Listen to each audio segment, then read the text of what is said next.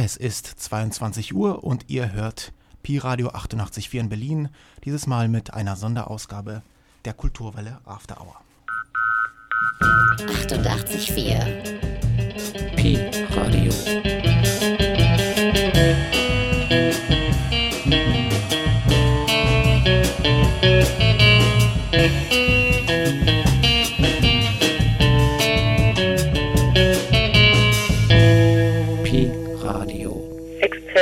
Exzellente Klangqualität. Angenehm, Angenehm, süß, salzig, angenehm, ein Wohlgeruch, angenehm, angenehm, unangenehm. Afterlife, after hours, after night, after dreaming, after streaming, after you, After me! Whisky Sour. Der süße Nachgeschmack. Angenehm. Kulturwelle After Hour. Ja, herzlich willkommen bei der Kulturwelle After Hour heute zu einer Sonderausgabe und äh, es begrüßen euch heute am Mikrofon Konstantin. Und Rosa. Genau, und ähm, ja, wir haben heute eine Sondersendung aus aktuellem Anlass. Genau, weil am Sonntag werden ja die Oscars verliehen in Hollywood und letzten Sonntag ging die Berlinale hier in Berlin zu Ende und deswegen sprechen wir es heute die ganze Sendung einmal über Filme und äh, darüber, was für kulturelle Phänomene sich in Filmen, Filmen wiederfinden und inwieweit sie Gesellschaft widerspiegeln. Genau, und um das zu tun, haben wir uns zwei Gäste eingeladen, die bei der Berlinale hautnah dabei waren, zehn Tage lang. Sven Angene und Karen Dohr studieren beide Kulturwissenschaft und haben äh, die Berlinale, wie gesagt, begleitet über die gesamte Dauer und ihre ähm, Seeeindrücke und Erfahrungen jetzt zum vierten Mal in Folge in einem eigenen Blog festgehalten. Vier Kinder und ein Feldbett heißt der. Und wie es dazu kam, erzählen sie uns gleich. Genau, davor aber erst nochmal Musik mit Strange Zero und Burning Star.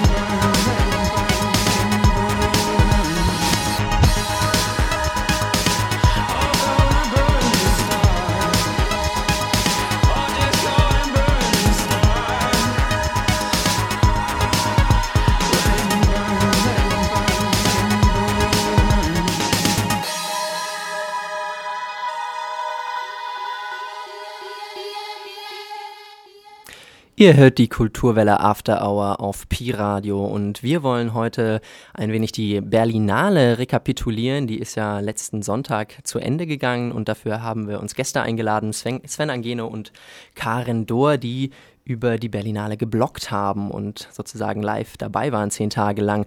Unter dem Namen Vier Kinder und ein Feldbett. Darunter läuft euer Blog. Erstmal herzlich willkommen, äh, Sven und Karen. Schön, dass ihr da seid. Schön, Hallo, danke, dass wir hier sein dürfen. Finde ich auch. Ja, sehr schön. Und ähm, sag mal, dieser, ähm, dieses ganze Blogprojekt, das habt ihr jetzt zum vierten Mal gemacht. Ähm, wie kam es eigentlich dazu, dass ihr jetzt regelmäßig zur Berlinale geht und, ähm, und da über Filme schreibt? Natürlich nicht nur wir, sondern eigentlich auch du, Konstantin. Ja, das ist richtig, das habe ich vergessen zu erwähnen. Ich war da auch drei Jahre lang dabei und dieses Jahr nicht und deswegen kann ich jetzt hier so bequem die, die Außenposition des Fragenden einnehmen. Ähm, vor vier Jahren sind wir, ich weiß gar nicht mehr genau wie, das erste Mal über eine studentische Akkreditierung auf der Berlinale gelandet und äh, waren damals zu viert. Konstantin Hühn, der diese Sendung moderiert, mhm. meine Wenigkeit und außerdem noch Maike Rebatik und Jürgen Bischoff, die auch weiterhin dabei sind. Äh, und haben da relativ ungeplant eigentlich und relativ anarchisch angefangen, einfach über sämtliche Filme, die wir gesehen haben und über die wir Lust hatten zu schreiben genau Kritiken zu verfassen und äh, allgemein das Festivalleben dort ein bisschen zu beleuchten. Das haben wir dann äh, in den Folgejahren ebenfalls gemacht, allerdings gewissermaßen unter der Schirmherrschaft des Berliner Film- und Fernsehverbandes, die uns gewissermaßen diese Akkreditierungen zur Verfügung gestellt haben, damit wir dort für sie auch mitschreiben können. Ähm, in den letzten Jahren kamen jetzt zwei Leute dazu, deswegen sind wir eigentlich fünf Kinder statt vier, dadurch, dass du jetzt nicht mehr mhm. dabei bist. Und das Feldbett ist dafür auch verschwunden. Dafür ist aber Karen jetzt am Start und Karen ist viel besser als ein Feldbett und sie sagt vielleicht gleich warum. Ja, ähm, ich bin zum ersten Mal dabei und es hat mir äh, mega viel Spaß gemacht. Das ist super interessant, ähm, weil ich sehr filmbegeistert bin und äh, habe mich sehr gefreut über die Einladung der Kinder, ähm, dort mitzumachen. Und ähm, ja, was soll ich sagen? Es ist äh, super spannend, mit den Akkreditierungen loszuziehen und so viele Filme zu schauen in so kurzer Zeit. Das ist wirklich ähm, ganz einzigartig und vor allen Dingen auch in so einer Gemeinschaft. Das hilft sehr, wenn wir gemeinsam morgen in der morgens in der Schlange stehen, um 5 Uhr aufstehen und Tickets holen. Ähm, das ist mir ganz besonders jetzt in Erinnerung geblieben. Eine Sache, die man zu dem äh, Blog vielleicht noch sagen könnte, was ihn vielleicht für äh, Zuhörer interessant macht, ist, dass die Schreibstile von den fünf Leuten, die dort schreiben, sehr unterschiedlich sind. Mhm. Das war, als Konstantin noch dabei war, aufgeteilt in zwei Schreiber, die sehr relativ intellektuell schreiben, nämlich Konstantin und ich, und äh, andere, die hauptsächlich auf Momentaufnahmen äh, oder äh, sehr emotionale Kritiken letzten Endes mhm. äh, sich spezialisiert haben, wie das zum Beispiel bei Maike oder Janusz teilweise auch der Fall ist. Den, den anderen Kindern. Ja. Genau. Mhm. Ihr habt ja gerade schon was zu dem Ablauf gesagt, Akkreditierung ähm, von Kino zu Kino hetzen. Ähm, wie trefft ihr die Auswahl der Filme, die ihr gucken wollt bei 399 Filmen bei der diesjährigen Berlinale? Ähm, ich habe sehr, äh, sag ich mal, privat geschaut. Also ich habe mir das äh, Programm angeschaut, äh, wo ja auch kleine ähm, dreisätzige, viersätzige Zusammenfassungen der Filme drin äh, aufgelistet sind.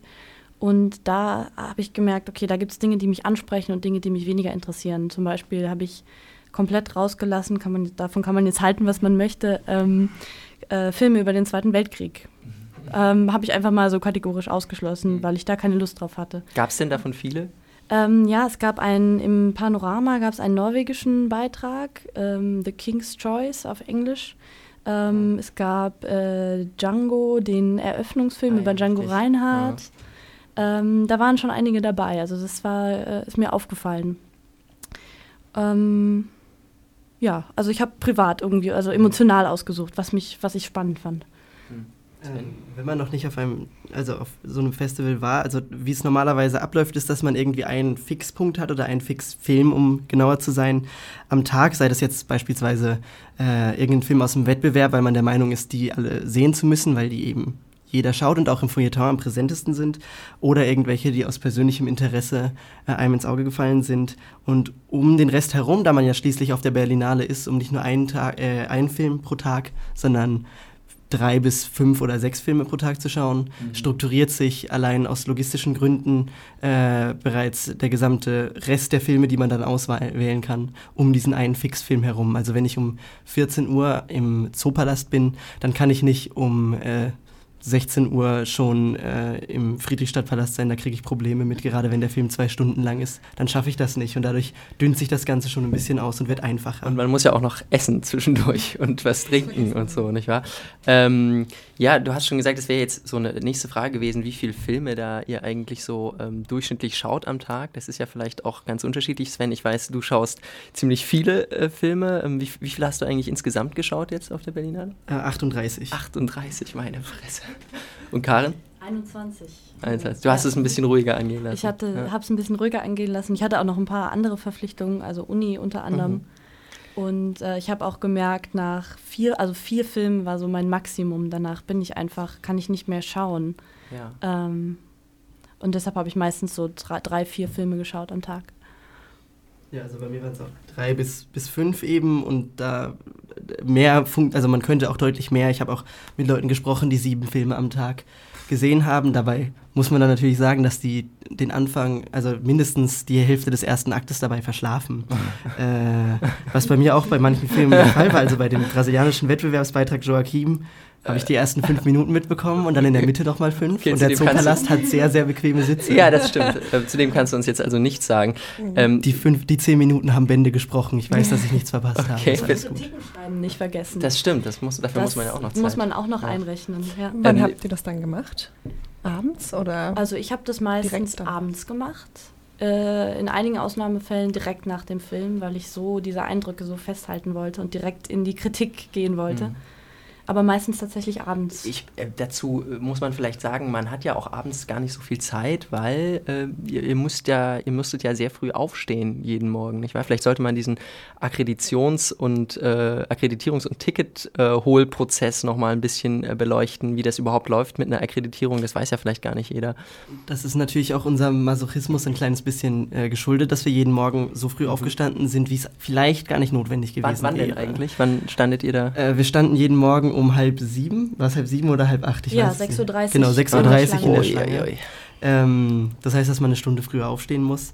Das liegt daran, dass wenn man eine Akkreditierung hat für dieses äh, Festival, das ja eigentlich ein Besucherfestival ist, dann hat man die Wahl, entweder sich aus einem eben festgelegten Kontingent äh, jeden Tag aufs Neue für den Folgetag ein äh, Ticket zu holen für irgendeinen Film oder zu sagen, nee, ich gehe ohne Ticket hin und schaue, ob im Kino noch Plätze gewissermaßen frei sind, nachdem alle Leute eingelassen worden sind und komme dann mit meiner Akkreditierung rein. Dazu muss man sagen, dass das in den letzten paar Jahren deutlich schwieriger geworden ist, auf die mhm. Art und Weise, äh, mit der Berlinale zu verfahren, weil es bei sehr vielen verschiedenen Kinos mittlerweile nicht mehr möglich ist oder mhm. beispielsweise im Wettbewerb oft so ein großer Andrang ist, wenn es nicht gerade 9.30 Uhr im Zoo ist, dass das nicht funktioniert.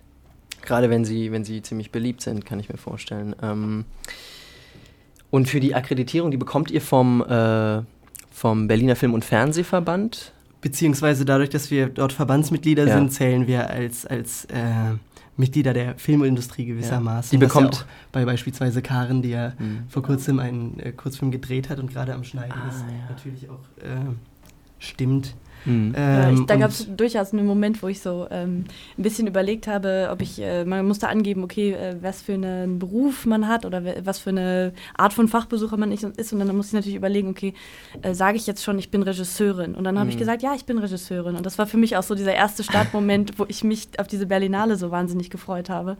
Mhm. Ähm, wo du dich auch entscheidest eigentlich, ne? Genau, so, wo ich mich auch was entschieden bist, bist habe. Du hm. äh, was gehst du hin, was, was genau. Und aus diesem Standpunkt heraus habe ich Filme geguckt und das äh, war für mich eine ganz tolle Erfahrung. Hm. Performativer Akt der Selbstbenennung, sehr schön. Genau, ja, so war das tatsächlich.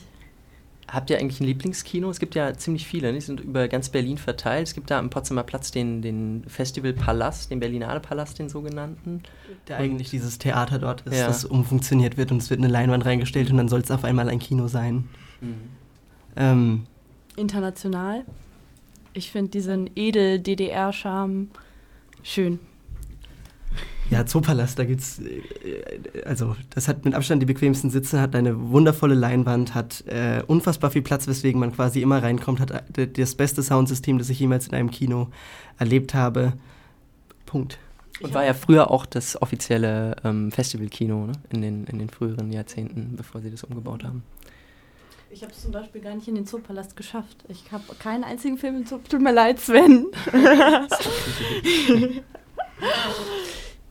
ja, ähm, wie ihr genau die Berlinale geschaut habt, was ihr für Eindrücke gewonnen habt und ähm, wie ihr vielleicht auch die Preisverleihung bewertet, darüber ähm, wollen wir gleich noch ein bisschen konkreter reden im nächsten Gesprächsblock. Ähm, vorher gibt es aber erst nochmal Musik und zwar hören wir ähm, Angel Garcia mit Transplantation, einem Remix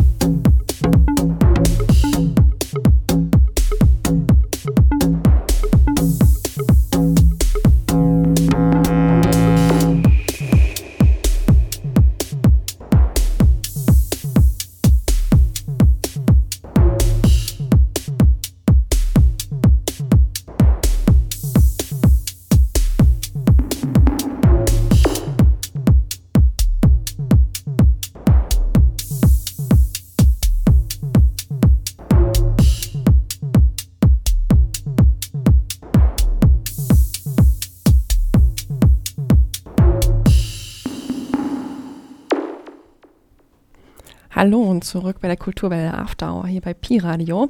Heute ist die Sende Sondersendung zur Berlinale und unsere Gäste sind ähm, Sven und Karen von Vier Kinder und ein Feldbett. Und ihr habt ja eure Akkreditierung vom BFFV, vom Berliner Film- und Fernsehverband, bekommen. Und deswegen gleich mal die Frage, was für deutsche Wettbewerbsfilme habt ihr gesehen oder habt ihr überhaupt deutsche Beiträge gesehen und seid ihr zufrieden? Gab es was, was Innovatives dabei? Also im Wettbewerb habe ich nur deutschsprachiges gesehen, aber die beiden deutschen äh, Beiträge wohlweislich umschifft tatsächlich. Ähm, bin stattdessen aber sehr viel bei der Perspektive deutsches Kino, die vor allem sich äh, darauf spezialisiert hat sozusagen. Ähm, junges deutsches Kino, also ganz viele Abschlussfilme beispielsweise oder Debütfilme oder ähnliches zu zeigen. Ähm, da liegt der Großteil letzten Endes der deutschen Filme, die ich gesehen habe. Insgesamt waren es, glaube ich, so zwölf.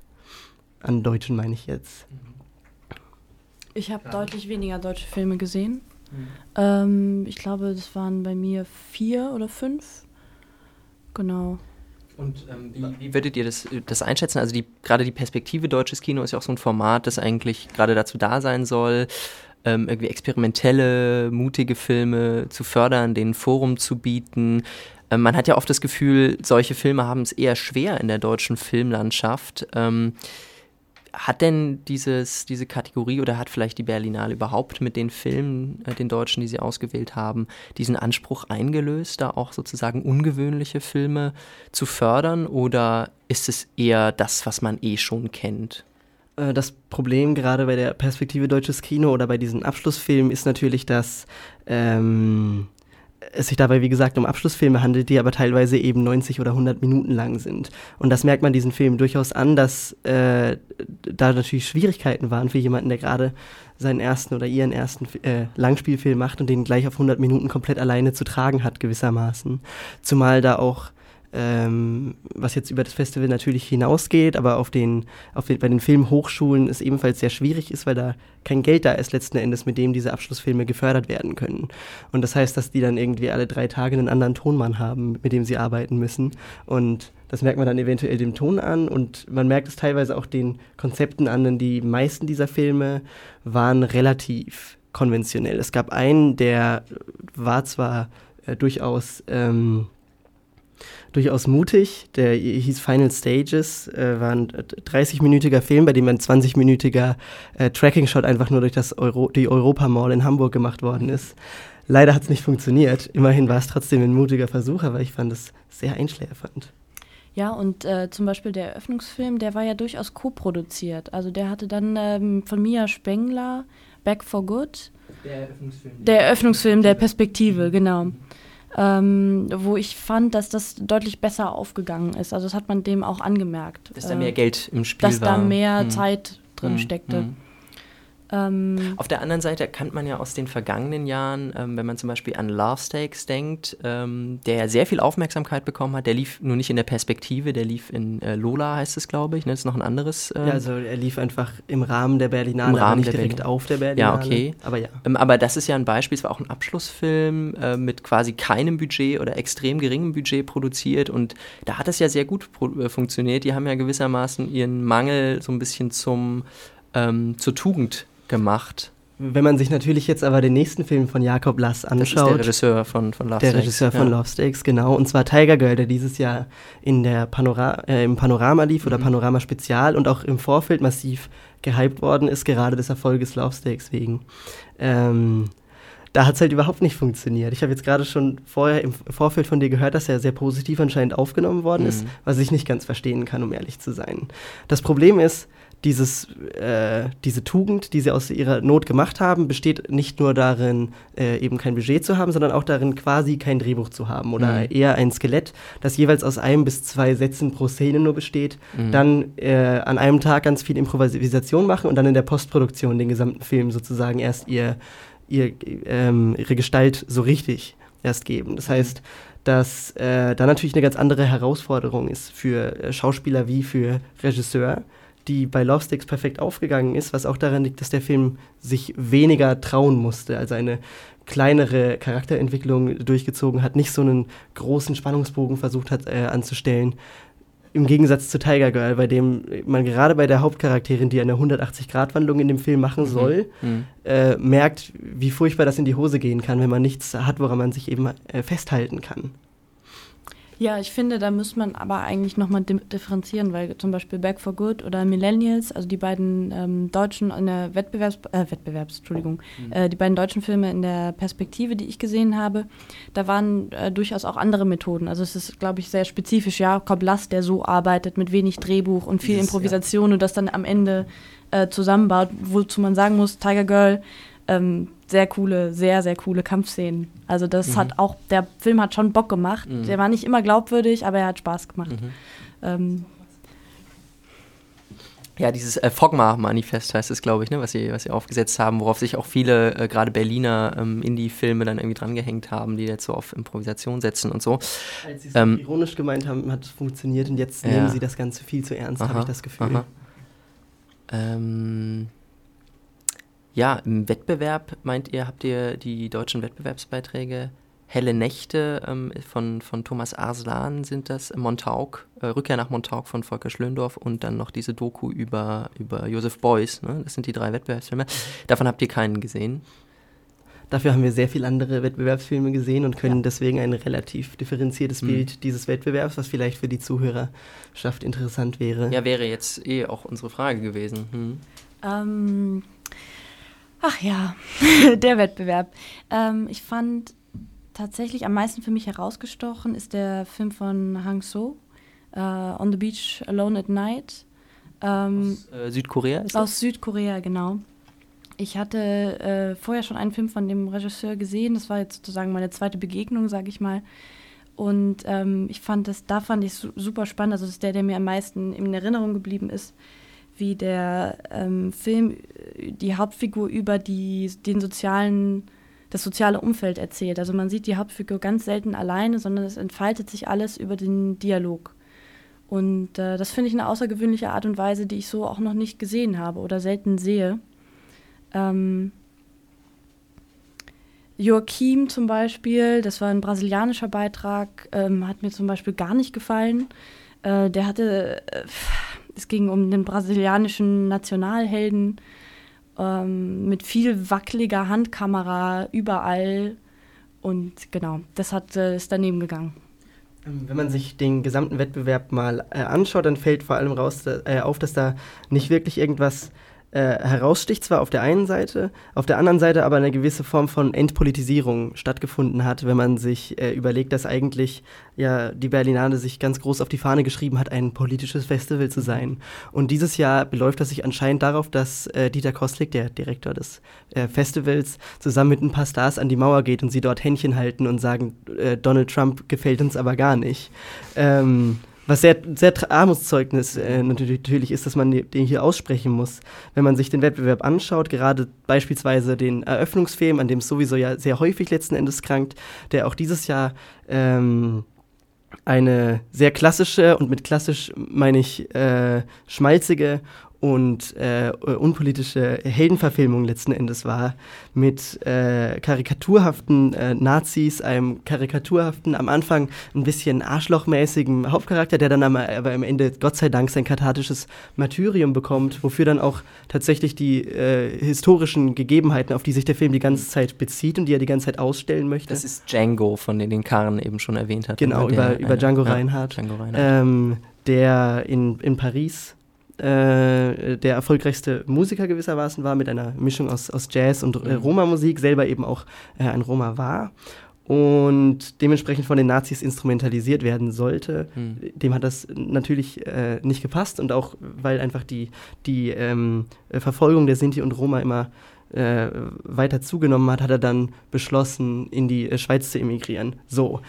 Der echte Django Reinhardt ist an der Grenze zur Schweiz abgewiesen worden. Der Django Reinhardt im Film wissen wir nicht, weil es kommt gewissermaßen eine Weißblende, als er es dann quasi geschafft hat. Und dann sehen wir ihn drei Jahre später nach der Befreiung wieder Hm. in, in Paris.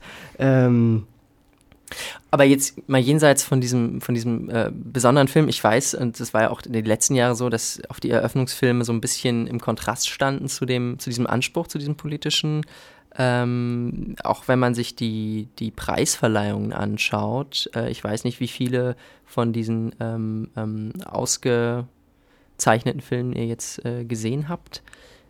Spiegelt sich das da wieder? Body and Soul haben wir gesehen, nicht wahr?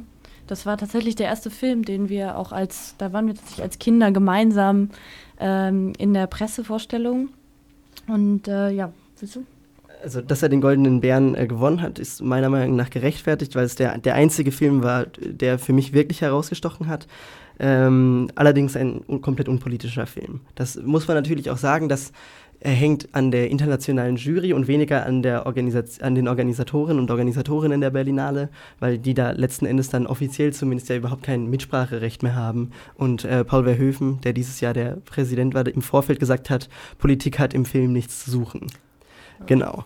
Aber wenn wir uns die, die Auswahl anschauen, die für den Wettbewerb stattgefunden hat, und dann aber auch uns Filme ansehen, die es nicht in den Wettbewerb geschafft haben, sondern stattdessen im Panorama liefen, ähm, dann wird klar, dass die Berlinale hier, also dass sich die Organisatoren hier ordentlich ins Bein geschnitten haben, weil der Gewinner des Publikumspreises in der Sektion Panorama, ähm, die belgisch-französische Koproduktion Inseriated heißt sie von Philipp van, den Namen kann ich Löw. Van Löw, wir sind uns nicht ganz sicher. Ähm, der mit Abstand politischste Film dieser Berlinale war und gleichzeitig auch einer, der dabei sehr effektiv funktioniert hat. Karin hat ihn auch gesehen. Ja, ich habe auch geschrieben. Ich habe darüber auch geschrieben und zwar mit Feuer und Flamme. Ich war, mhm. ich habe geweint. Äh, ich sage mhm. das jetzt erstmal so emotional. Ähm, ich habe immer ein bisschen ein äh, Problem mit Filmen, die zum Beispiel, ich habe ganz bewusst Viceroy's House, äh, diesen äh, indisch britische Koproduktion, die habe ich nicht geschaut. Dort geht es um den letzten Viceroy von Indien. Ähm, also äh, das ist eine Art Vizekönig äh, gewesen. Genau, das ist der Vizekönig, äh, der letzte Vizekönig gewesen von Indien vor der Unabhängigkeit. Ähm, weil ich immer das Gefühl habe, da wird äh, legitimiert, da werden Nationen legitimiert, da wird so eine große historische, mhm. ein großer historischer Abriss ähm, geleistet, wo ich glaube, das können Filme nicht. Was ich aber glaube, was politische Filme können, ist sowas wie Inseriated. Ähm, dort geht es um eine Familie, die eingesperrt ist in einer Wohnung in Aleppo, sagen wir jetzt mal, und die aus dieser Wohnung nicht raus kann. Das bedeutet auch, dass man in dem ganzen Film keine einzige Waffe sieht. Also alle, alle Bedrohung wird über, die, wird über das Sounddesign erzählt, was eine wahnsinnig dichte, emotional aufgeladene Atmosphäre erzeugt.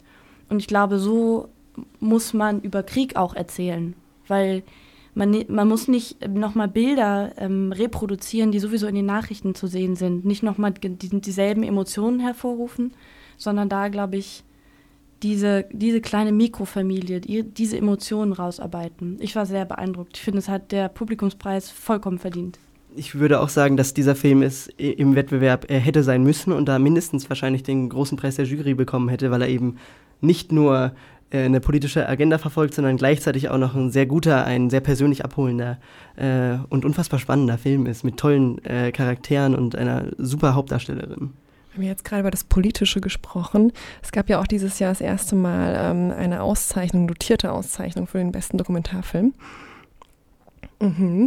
Mit 50.000 Euro. ähm, und Dokumentationsfilme haben ja durchaus auch das Potenzial, ähm, politisch zu sein, etwas Politisches darzustellen über einen längeren Zeitraum. Habt ihr eine gute Doku gesehen? Ich habe äh, tatsächlich nur eine Doku gesehen, die ich aber äh, glücklicherweise empfehlen kann.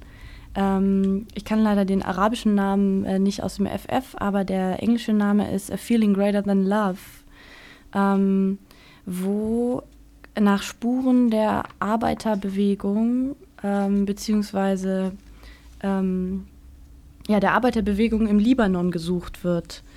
Ähm, die, äh, ich glaube, es ist eine Regisseurin gewesen tatsächlich, bin mir gerade nicht so sicher, ähm, die äh, versucht anhand einzelner Bilder, also äh, Fotoaufnahmen und Menschen, die tatsächlich dabei gewesen sind, zu rekonstruieren, äh, gab es eine Arbeiterbewegung äh, im Libanon und wie hat die, das wird erst im Laufe des Films klar, ähm, in den Bürgerkrieg hineingespielt und was ist da quasi passiert? Es geht um diese Frage, hat auch, teilweise ist das sehr pathetisch, ähm, aber ich fand es durchaus interessant. Ähm, wie, warum, woran ist diese, diese Bewegung gescheitert? Die Leute waren auf der Straße, die haben sich gegen die Fabrikbesetzer ähm, aufgelehnt und was ist da passiert und was, was würde heute passieren, wenn es so eine Bewegung in dieser Art nochmal geben würde?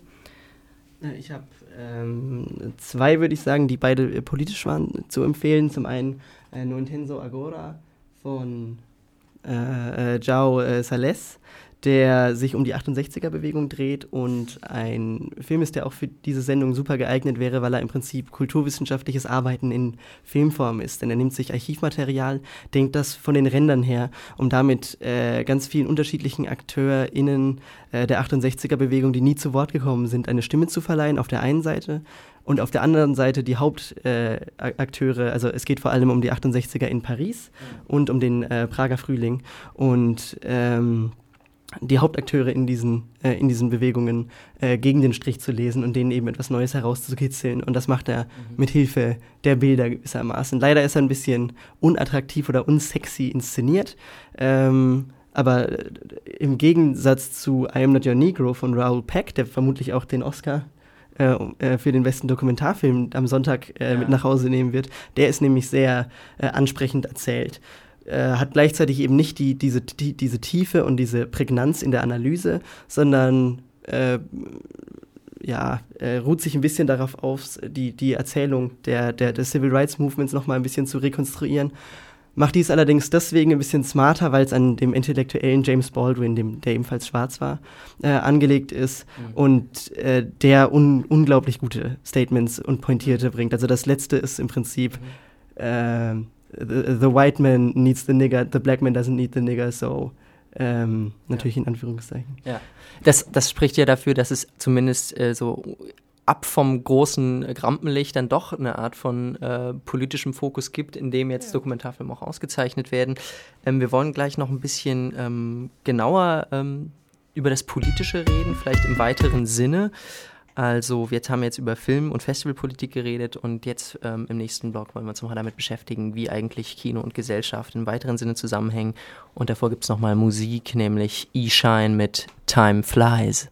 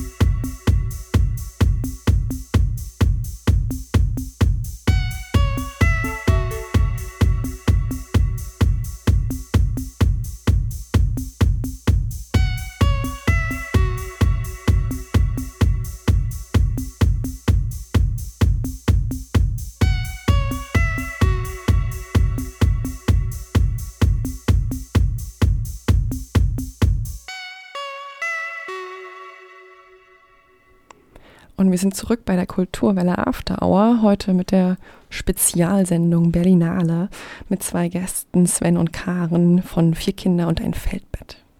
Genau, wir haben uns gerade in der Musikpause ähm, noch ein bisschen weiter über Insuriated unterhalten, also diesen sehr guten ähm, Panorama-Film, der leider nicht im Wettbewerb liegt, der den, lief, der den äh, Publikumspreis gewonnen hat.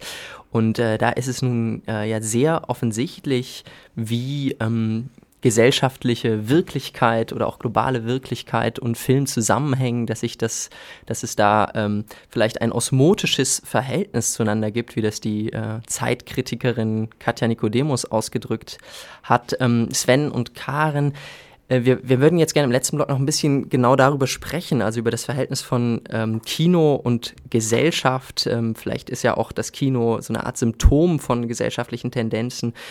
Ähm, wie habt ihr das gesehen? Welche Elemente aktueller Wirklichkeit haben es denn aus eurer Sicht in die Filme der Berlinale hinübergeschafft? Ich äh, finde das ein bisschen schwierig, weil man bei 400 Filmen natürlich äh, von beiden Seiten letzten Endes etwas hat. Also auch im Wettbewerb lief beispielsweise The Other Side of Hope, der neue Film von äh, Karusmeki, mhm. äh, dem äh, finnischen Regisseur, der äh, sich ebenfalls mit der ähm, äh, sogenannten Flüchtlingskrise beschäftigt hat, das Ganze allerdings als schwarze Komödie verpackt äh, und dabei gleichzeitig viel mehr Menschlichkeit letzten Endes drin als in den erschreckenden Bildern von Fuako Amare, der letztes Jahr den Goldenen Bären gewonnen hat. Das wäre also zum Beispiel die eine Seite, wo durchaus äh, solche Thematiken sogar im Wettbewerb letzten Endes ganz, drin ganz sein explizit können. in dem Fall und, und bewusst sozusagen auch gewählt. Ne? Und dann gibt es wiederum andere Filme, für die ich jetzt, äh, für die, also ich würde jetzt einfach mal Call Me By Your Name, der im Panorama lief und von den Kritiken und auch in Sundance, wo er seine Premiere hatte, als Meisterwerk äh, gefeiert worden ist von Luca Guadagnino, der der Regisseur von A Bigger Splash war, nehmen für äh, eine Entpolitisierung beziehungsweise ein äh, Zurückziehen in äh, eine, so eine pure klassizistische Ästhetik gewissermaßen. Mhm. Also der Film ist, in dem es um äh, zwei äh, junge schwule Männer geht, die sich verlieben in der malerischen Landschaft der Lombardei am Gardasee. Und genauso wie ich es gerade mit in dem Tonfall ist dieser Film auch gehalten mhm. und verlässt diesen auch mhm. im Prinzip in keiner Sekunde. Das Obwohl heißt, das ja erstmal so wirkt, als wäre es ein politischer Film. Ne? Er befasst sich mit Homosexualität. Ähm, ist es dann so ein Aushängeschild und durch die Hintertür sozusagen zieht er sich in so eine rein ästhetische Weltflucht vielleicht zurück? Oder wie es ja auch ähm, irgendwie La La Land als prominentes Beispiel vielleicht gerade tut. Ist das so ein Trend gerade, sich, sich irgendwie aus der, mhm. genau, aus der unübersichtlichen ja. Weltlage zurückzuziehen?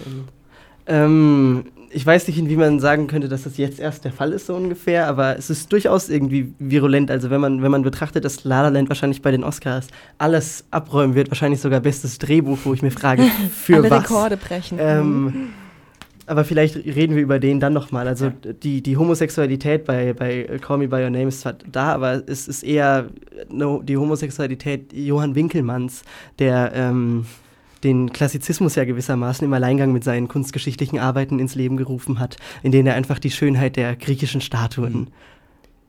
abgefeiert ja. hat, beziehungsweise sich an ihnen aufgegeilt hat. Und genauso geilt sich auch dieser Film an der Schönheit von, äh, des Adoniskörpers von Army Hammer auf, mhm. ohne dass mhm. dabei irgendwo eine Pore oder irgendwas zu erkennen wäre. Das heißt, dieser Film ist glatt und der Film hat dementsprechend leider keinerlei Leben in sich. Mhm. Ja, ich würde gerne nochmal äh, hier Insuriated, den du ja, womit du diesen äh, Abschnitt eingeleitet hast, ansprechen. Ja. Ich habe äh, in meiner Kritik, glaube ich, auch geschrieben, äh, jedes Mal, wenn ich im Kino sitze, dann tue ich nichts gegen für gesellschaftliche Wirklichkeit oder gegen gesellschaftliche mhm. Realitäten. Und ähm, das ist vielleicht eine Zuspitzung, aber ich glaube, dass da ein Körnchen Wahrheit drin liegt. Also äh, Kino macht immer Aufmerksamkeit und erzeugt Aufmerksamkeit. Ähm, mhm aber tatsächlich etwas tun passiert, glaube ich, in ganz anderen Spielfeldern. Und deshalb finde ich, ist es mir persönlich so wichtig, äh, wie mit po politischen Filmen umgegangen wird. Ja. Äh, Im Fall von Inseriated, finde ich, ist das gelungen, ja. weil es eben ähm, eine andere Art von Bildern zeigt. Also das mhm. ist vielleicht auch das, was du meintest mit dem Karusmeki-Film mhm. eben, mhm.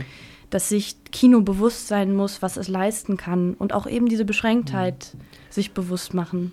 Aber wenn man jetzt absieht von diesen sozusagen explizit politischen Filmen, die vielleicht auch zum Ziel haben, sozusagen was zu bewirken, Bewusstsein zu ändern oder so, man kann ja Kino eben auch gewissermaßen als Symptom begreifen, als also vielleicht ein Mittel, um um äh, Gesellschaft, Kultur zu lesen oder so. Ne? Also um sich anzuschauen, ähm, ähm, was wird da eigentlich wiedergespiegelt, was beschäftigt uns gerade, was beschäftigt den Zeitgeist. Und ähm, das funktioniert ja vielleicht eher auf so einem impliziten, unbewussten Niveau. Also da wäre es ja interessant, welche wiederkehrenden Motive tauchen vielleicht auf in den Filmen oder welche, ähm, äh, welche ähm, Reflexe tauchen da vielleicht auch auf, mit bestimmten Themen umzugehen oder so. Ist euch da was aufgefallen?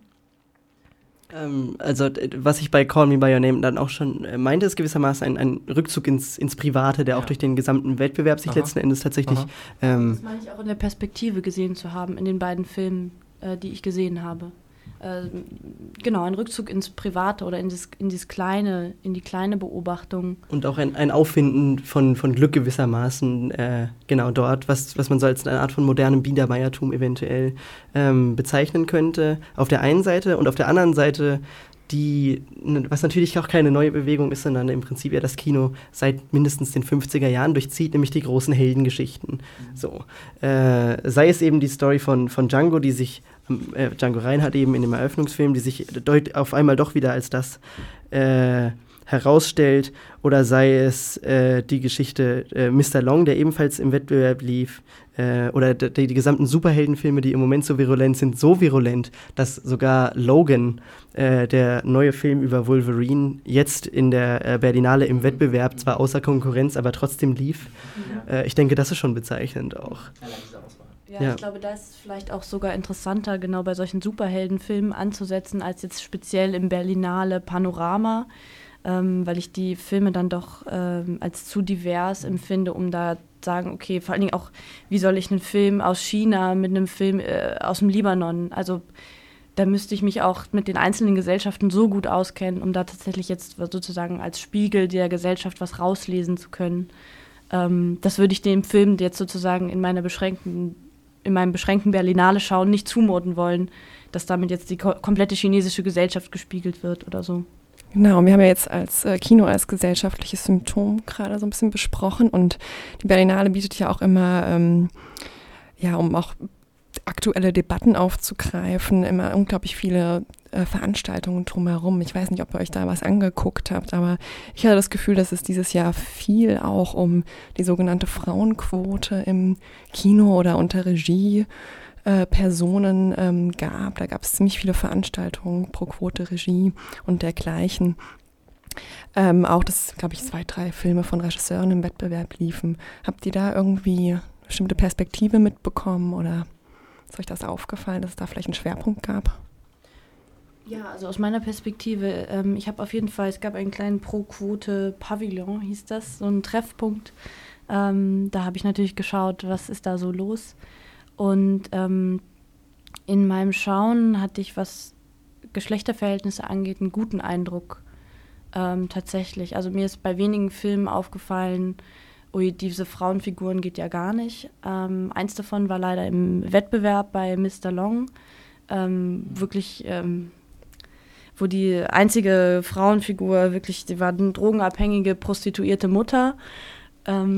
Dann schlecht, also ich finde, solche Klischees gehen immer, wenn sie sehr gut erzählt sind, war leider schlecht erzählt und dann ist es vorbei. Wenn sie auch nichts anderes haben. Äh, es, fand, es waren viele gute Filme von Regisseurinnen dabei. Mhm. Ähm, äh, On Body and Soul hat mhm. offensichtlich einen Goldenen Bären gewonnen. Noch zu erwähnen, für meine, aus meiner Seite ist ein brasilianischer Beitrag fürs Panorama von Daniela, Daniela Thomas, äh, Vasante, mhm. der historisch sehr akkurat, toll erzählt. Ähm, ist auch auf eurem Blog nochmal nachzulesen, wenn ich mich recht genau, entsinne. Genau, genau, ja, das, da ja. habe ich auch äh, die Kritik Unter geschrieben. vier Kinder und ein Feldbett.de. Ja, danke für die Werbung. Die vier und die eins sind Zahlen. Genau. Ähm, auch The Party von Sally Potter ist mhm. ebenfalls im mhm. Wettbewerb gelaufen. Äh, ja. Pocket von Agnieszka Holland. Also da, da merkt man schon einiges mhm. bei den RegisseurInnen mhm. zumindest. Die Frage ist, inwiefern sich das auch beim ja. Rest letzten Endes niederschlägt. Ja. Also wie oft ist die Kamera von Frauen geführt ja. worden beispielsweise. Und, und welcher Blick äh, steckt letztlich in den Filmen drin. Wir, wir könnten sicherlich noch ganz viele Filme aufzählen. Wir müssen leider zum Ende kommen. Vielleicht zu dem Thema noch eine Zahl. Es, haben, es gab Filme von 212 männlichen Regisseuren und 125 weiblichen Regisseurinnen.